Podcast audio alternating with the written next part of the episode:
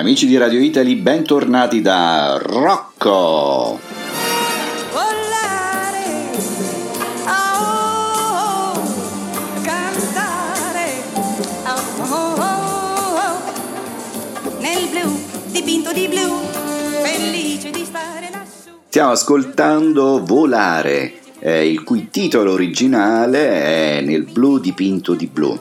Questa è la versione di Caterina Valente, a me piace molto questa cantante, e, ma il cantante originale di, di, di, di Volare è Domenico Modugno che presentò questa canzone in coppia con Johnny Dorelli al Festival di Sanremo appunto del 1958.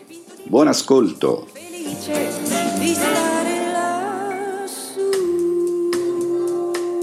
Eccoci qua di nuovo. Volevo ringraziare tutti voi che mi ascoltate eh, veramente con affetto perché non ricordo neanche quanti podcast ho fatto, penso 20-21 e comunque hanno fatto già 23.000 click, quindi sono stati ascoltati da, eh, da un tante tante persone, adesso non so dirvi quante persone e sono quasi 500 le persone che si sono iscritte al canale di Radio Italy.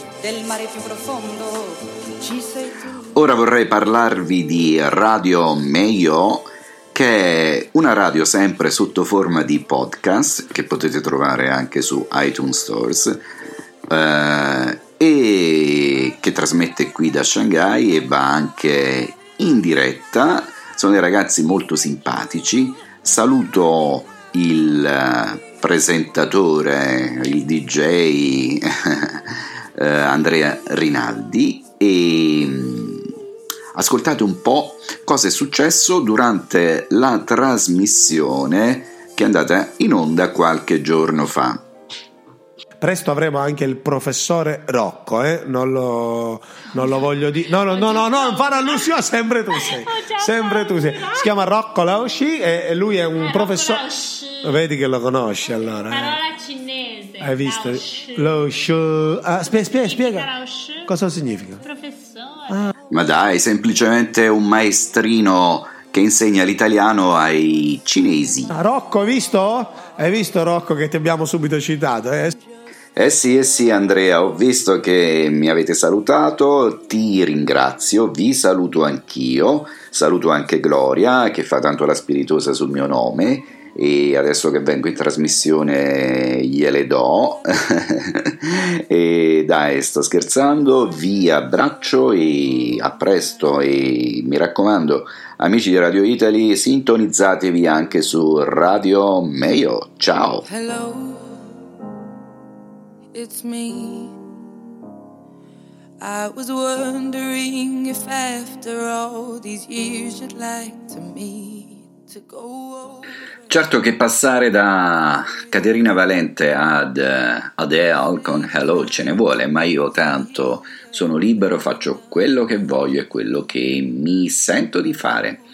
Comunque, diamo un senso a questo podcast, visto che chi mi ascolta lo fa soprattutto perché vuole imparare qualcosa eh, della lingua italiana e volevo insegnarvi un'espressione, una locuzione, fare l'indiano.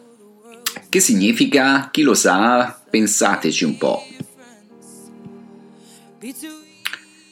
È difficile, eh? Allora ve lo dico io. Niente, indica praticamente l'atteggiamento di chi finge di non sentire quello che gli viene detto o di non capire, non sapere o non interessarsi a qualcosa.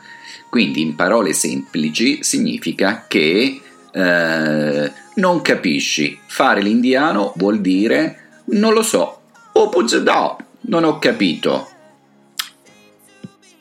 Cari amici, studenti e non solo studenti, adesso parliamo un po' di colori. Quali sono i colori della bandiera italiana? Ah, sì, il verde, il bianco e il rosso. Sapete che con i colori in italiano si possono creare delle espressioni, delle locuzioni. Per esempio con il verde c'è eh, la locuzione essere al verde, che significa? Che significa? Significa non avere un soldo, non avere eh, soldi appunto, e quindi essere ridotti in miseria.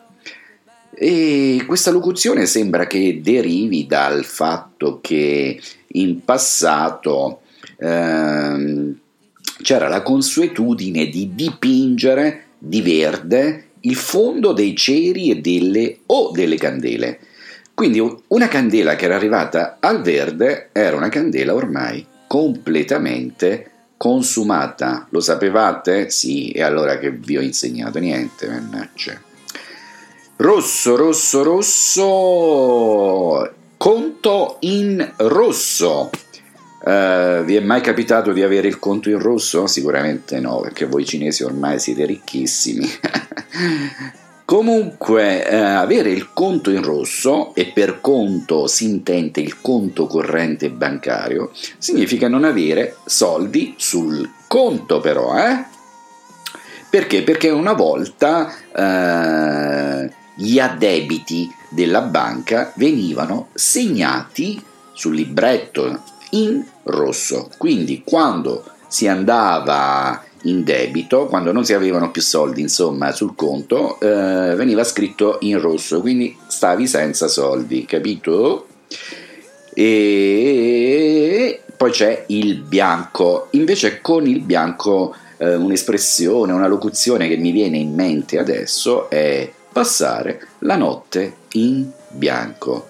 E che significa? Significa che eh, non hai dormito per tutta la notte.